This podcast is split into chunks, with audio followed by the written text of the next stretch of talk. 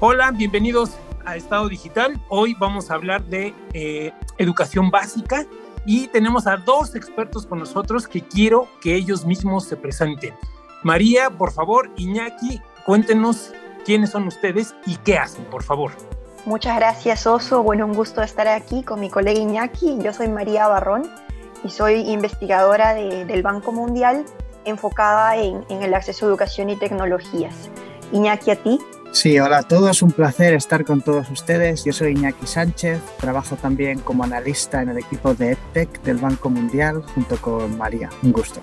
Pues muy bien, sean bienvenidos y justamente quiero arrancar, ustedes que conocen bien este campo, ¿qué iniciativas consideran más exitosas o más avanzadas en la región de preferencia, aunque no necesariamente, en cuanto a a lo mejor incorporación de tecnología en el campo de educación básica? ¿Qué han visto que les ha abierto los ojos de par en par, María Iñaki? Bueno, Oso, gracias. Yo creo que esta es una pregunta muy relevante, muy interesante. Yo creo que como tú y, todos los oyentes saben, el sistema educativo es complejo por definición, ¿no? Y, es muy difícil, es, es casi imposible poder hablar de, de iniciativas eh, específicas porque, porque casi nos ocuparía un episodio entero, ¿no? Iniciativas que se centran en docentes, iniciativas que se centren en la gestión, administración de los sistemas. Bueno, eh, nosotros en nuestro equipo, como mencionábamos al principio, eh, tratamos de, de pensar y de analizar y de ver en los países justamente cómo la adopción de la tecnología digital puede estar mejorando los procesos de enseñanza y aprendizaje, ¿no? ¿Cómo y qué rol esta tecnología puede tener en, en tratar de ayudar y de cumplir el objetivo de que la educación de calidad llegue a todos en todos los lugares. Y para tratar de identificar iniciativas así que, que, nos abran los ojos de par en par, ¿no? tratamos de usar cinco principios guía como nuestra brújula, ¿no? que yo creo que puede ser interesante para los oyentes para, para tratar de, de, entender cómo, cómo pensamos. Eh, estos cinco puntos son primero preguntarnos el por qué, entender cuál, es el objetivo detrás de cualquiera de estas iniciativas. El segundo es considerar que estas iniciativas tienen que estar diseñadas desde el principio para actuar a gran escala para todos. La tercera, que deben empoderar a los docentes. Todos sabemos el, rol crítico que juegan. Cuarto, que tienen que involucrar al ecosistema completo. Hablábamos de la complejidad del sistema educativo, sabemos que hay muchos actores que juegan en él. Y por último, tenemos que estar impulsados por los datos. ¿no? Estas tomas de decisiones tienen que estar basadas en evidencia. Y estos son un poco los principios guía que, que nosotros seguimos y que, y que ahora también en esta situación de pandemia son más relevantes que nunca. María.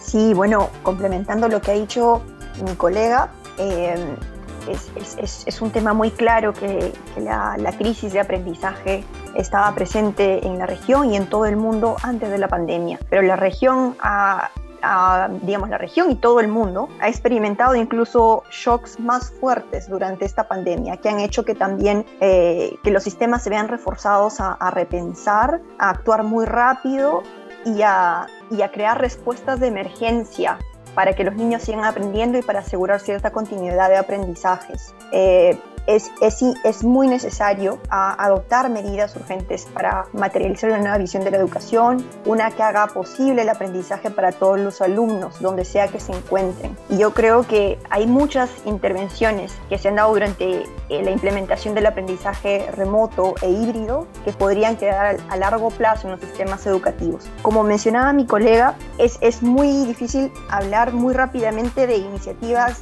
digamos, prometedoras, porque tenemos que pensar en que, eh, en que el sistema es muy complejo, ¿no? Los alumnos tienen que estar preparados y motivados para aprender, los docentes tienen que ser eficaces y sentirse valorados, los recursos de aprendizaje, incluidos los programas académicos, tienen que ser diversos y tienen que ser de alta calidad. A las escuelas o los espacios más allá de las escuelas que se han creado a través del aprendizaje remoto tienen que ser espacios seguros e inclusivos. Y bueno, algo que también mencionaba Iñaki, los sistemas tienen que estar bien administrados y, y todo ello ha salido mucho más a la luz durante la pandemia, pero yo quería destacar dos, digamos, dos tendencias que, que el equipo ha visto, dos tendencias muy buenas que el equipo ha visto en la región. Uh, la, la, primera, el uso de la multicanalidad en el aprendizaje remoto Y me refiero a multicanalidad perdón, voy a repetir esa parte porque creo que sonó algo. Este, eh, bueno, la, multicanalidad se refiere a, al uso de más de un tipo de modalidad de aprendizaje remoto. Por ejemplo, el uso de la televisión, de plataformas online,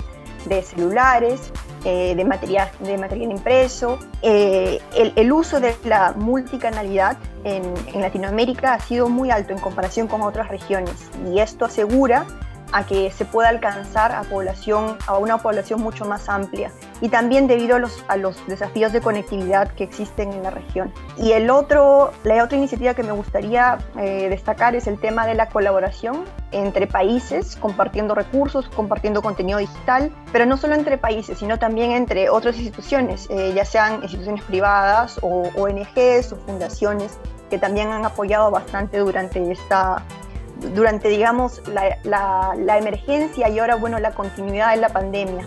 Y, si me permites, Oso, por, por, aterrizar en dos ejemplos concretos estas dos ideas que María mencionaba, ¿no? sobre la multicanalidad, sobre dar esa respuesta rápida a un aprendizaje remoto sostenible, podemos mencionar eh, el caso del estado de Sao Paulo, en Brasil, ¿no? donde eh, implementaron este, este aprendizaje remoto multicanal, pero lo apoyaron también en una estrategia de comunicación muy importante, que incluso incluía usar distintas apps para conectar a los maestros y los directores con incluso los creadores de políticas.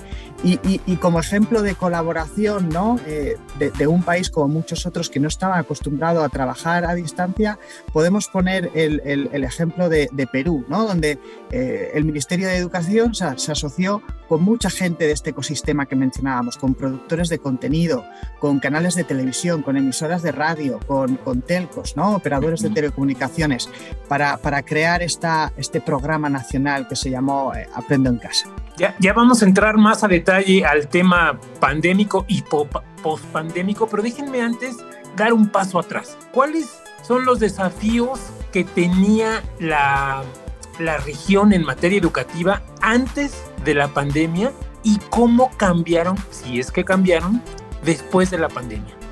Bueno, eh, déjame empezar con, un par de comentarios, Oso, y luego le pido a mi colega Iñaki que, complemente. Eh, dos, primeras ideas. El, tema eh, en, en, materia de desafíos. En verdad, hay muchísimos desafíos, pero vamos a intentar concentrarnos en los más, en los más salientes en estos momentos. El primero es el, es el tema de la pérdida de aprendizajes, eh, llamado también pobreza de aprendizajes por el Banco Mundial.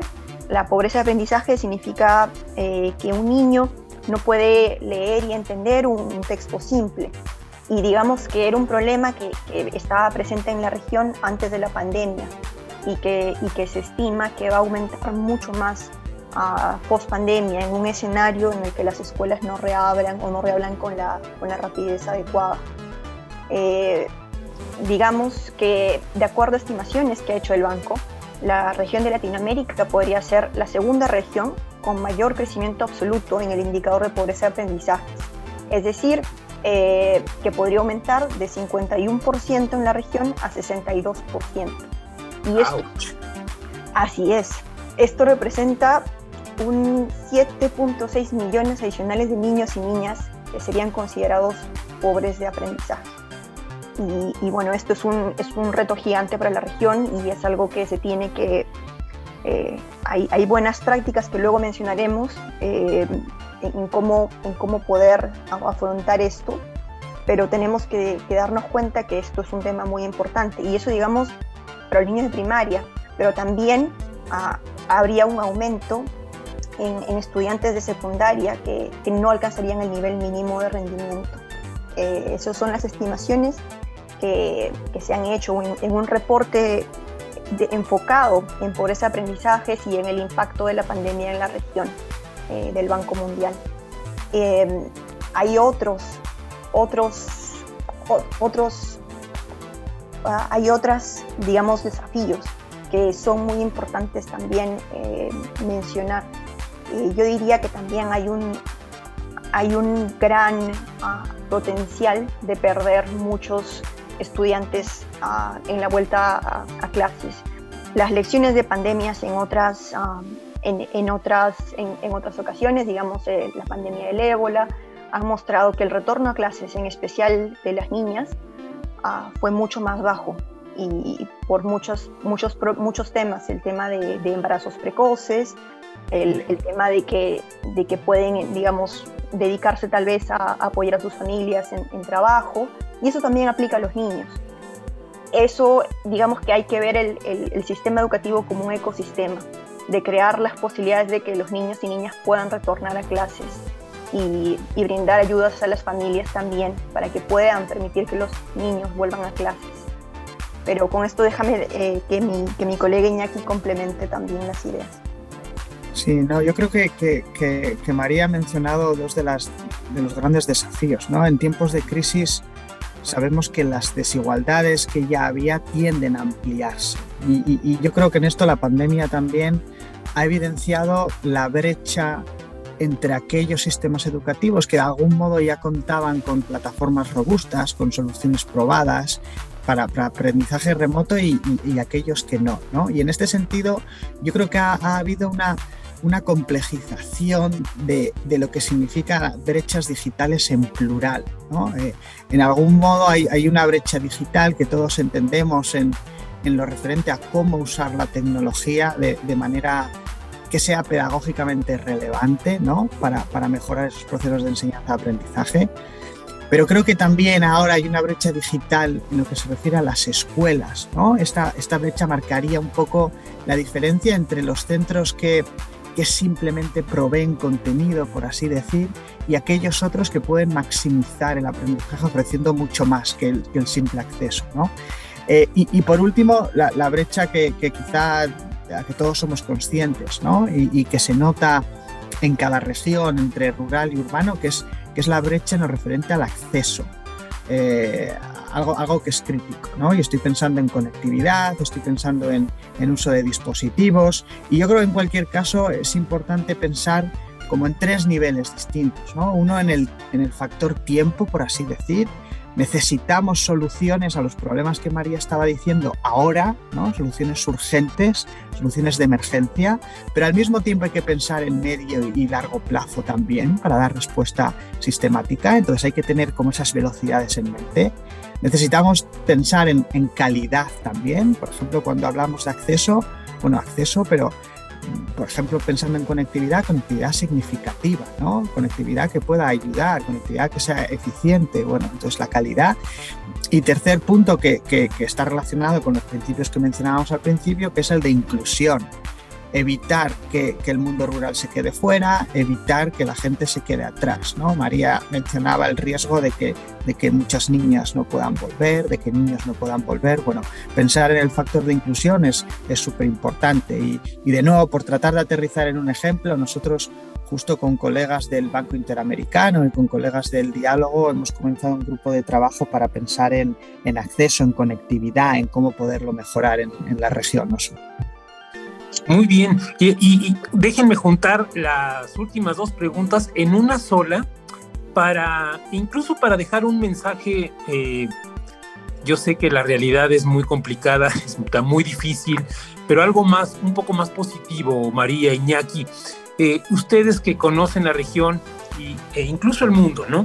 Eh, ¿Qué datos o experiencias, iniciativas interesantes han detectado, en, sobre todo en estos tiempos pandémicos, en buenas prácticas de algún país o región que se pueda replicar en, en, otros, en otros estados, en otros municipios? Eh, ¿Qué nos podrían contar un poco de eso, Iñaki y María? Bueno, eh, bueno, Oso, es una, es una pregunta muy, muy interesante y bueno, creo que es importante luego de, haber eh, pensado en el tema de los desafíos, los grandes desafíos que, enfrenta el mundo y que enfrenta la región en, materia de pérdida de aprendizajes, que también tenemos que pensar en, qué cosa hacer. Ahí, primero, eh, me gustaría mencionar de que hay, políticas que, que, digamos, que se pueden implementar en estos momentos de emergencia que pueden ayudar a que los sistemas sean mucho más resilientes a largo plazo. Una de ellas y, una muy clara es el poder, eh, el poder mejorar sistemas de monitoreo y el poder eh, mejorar la medición del aprendizaje, incluso el aprendizaje remoto y, el monitoreo también de la asistencia. tanto de niños como de niñas, para saber si estamos perdiendo la asistencia de alguno de ellos. Uno de los, de los principios que mencionaba Iñaki al principio es justamente el de, el de basarnos en los datos para, hacer, para diseñar políticas y para poder, eh, poder realmente atacar a los problemas que, que, existen en cada país. Y creo que esto es algo que una inversión que no tiene, pierde ningún país es siempre la materia de monitoreo, ya sea a través de sistemas EMIS 2.0 u otro tipo de monitoreo, pero esto es algo que, que nos parece que es muy, muy importante. Luego me gustaría hacer también referencia a un estudio que Iñaki y yo, con Cristóbal Cobo y Alberto Muñoz Nájar hemos hecho en, en, más de 13 países, rescatando las lecciones de este periodo de emergencia de la pandemia y, y tratando de enfocarnos en, en, qué manera pueden ayudarnos a, a afrontar eh, lo, lo, digamos, a afrontar lo que, lo que resta de la pandemia y también a largo plazo.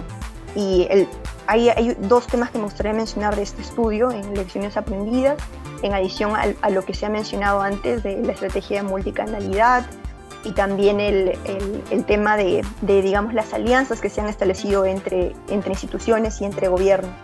Pero también hay, hay otros temas que hay que enfocarnos mucho en el factor humano, eh, en el factor de apoyar a los docentes, de apoyar a los estudiantes, de apoyar a los padres, de crear este ecosistema de soporte, eh, de, intervenciones que más bien faciliten esta interacción.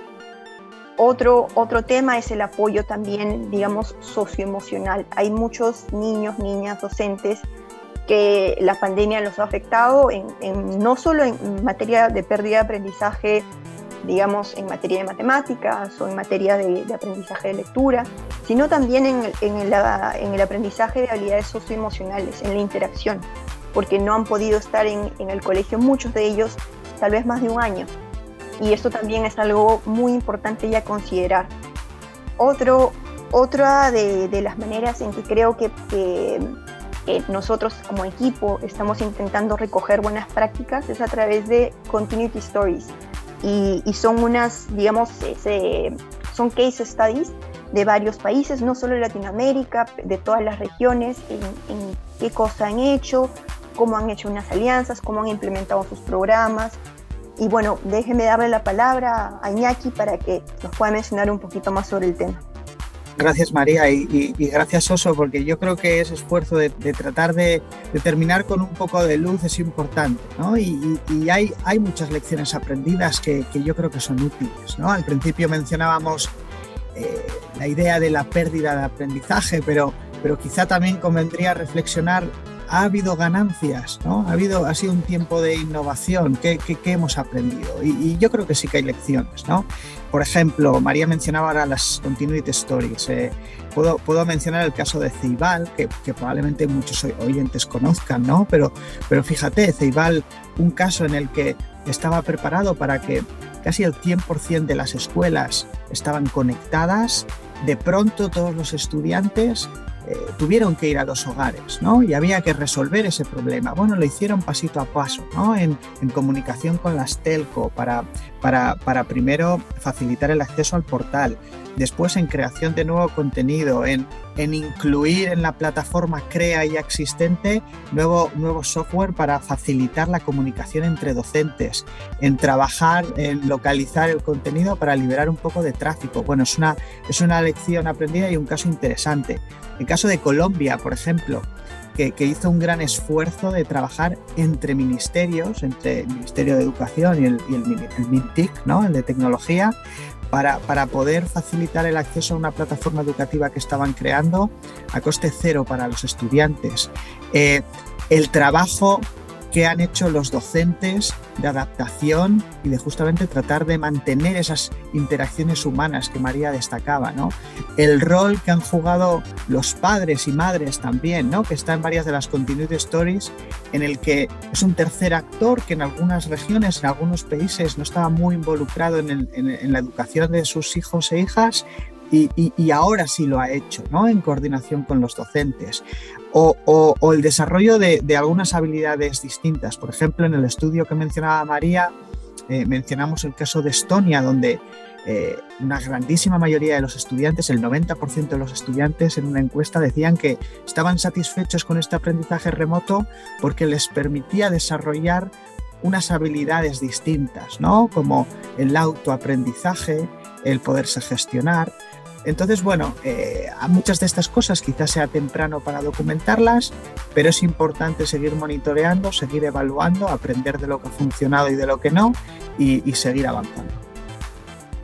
Pues gran, gran eh, foto que nos, que nos dejan María Barrón, Iñaki Sánchez, eh, de cómo está la región y bueno, los pasos que se han dado hacia, un, hacia el progreso. y pueden repetirme el nombre del estudio. De, cualquier manera, nosotros lo vamos a poner en la, en la página blog del, podcast de Estado Digital para que la gente que desee profundizar lo, lo, pueda, lo, pueda, lo pueda bajar. ¿Me pueden repetir el nombre, María Iñaki?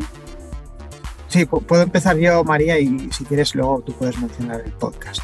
Eh, sí, eh, eh, el estudio que, publicaremos dentro de poco ¿no? se llama Remote Learning During the Global School Lockdown. Entonces, de nuevo, aprendizaje, aprendizaje remoto durante, durante el cierre de las escuelas. Dentro de poco lo podrán encontrar. Yo invitaría también a los oyentes a que visiten nuestra página de, de EdTech del Banco Mundial, donde, donde tenemos muchos recursos, tenemos todas esas continuity stories que, mencionábamos y, tenemos también algunos, algunos casos de interés que, no hemos tenido tiempo de, mencionar, como, como el caso de Evoke de la región, muy innovador también y, que estamos implementando en Colombia y en, en Honduras. Eh, María, ¿algo más que añadir? Sí, dos recursos adicionales, Oso, que, creo que pueden ser de bastante interés para los oyentes. El primero es que, bueno, que nuestro equipo tiene un podcast también que se llama el podcast de EduTech del Banco Mundial y que allí justamente tenemos un episodio que, que, que se centra en todas las lecciones del estudio que hemos mencionado. Entonces, eso uno, y por otro lado también llamar la atención a los oyentes de, que también como equipo y como Banco Mundial tenemos un uh, Global Education uh, COVID-19 Recovery Tracker que, que mapea la, la, situación de todos los países, incluyendo los países de América Latina, sobre qué tipo de aprendizaje remoto utilizan, si se utiliza aprendizaje remedial, que eso también puede servir mucho para los oyentes que nos estén escuchando y que también tengan tales proyectos de investigación para los que necesiten la data que, estamos incluyendo ahí. Uy, pues me parecen magníficos recursos para seguir profundizando en el tema, María Iñaki. Muchas gracias por compartirlos y de todos modos nosotros los tendremos en la página de eh, Estado Digital. María Barrón, mil gracias. Iñaki Sánchez, muchas gracias por eh, estar en Estado Digital. Que tengan una bonita semana. Muchísimas gracias. gracias. Muchísimas gracias, Oso, gracias.